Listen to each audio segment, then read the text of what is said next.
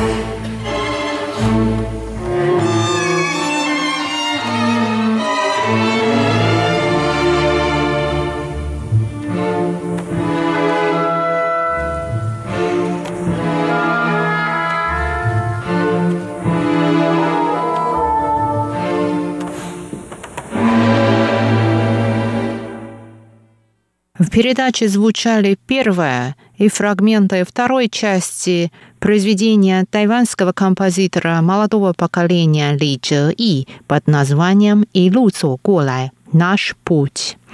Это была передача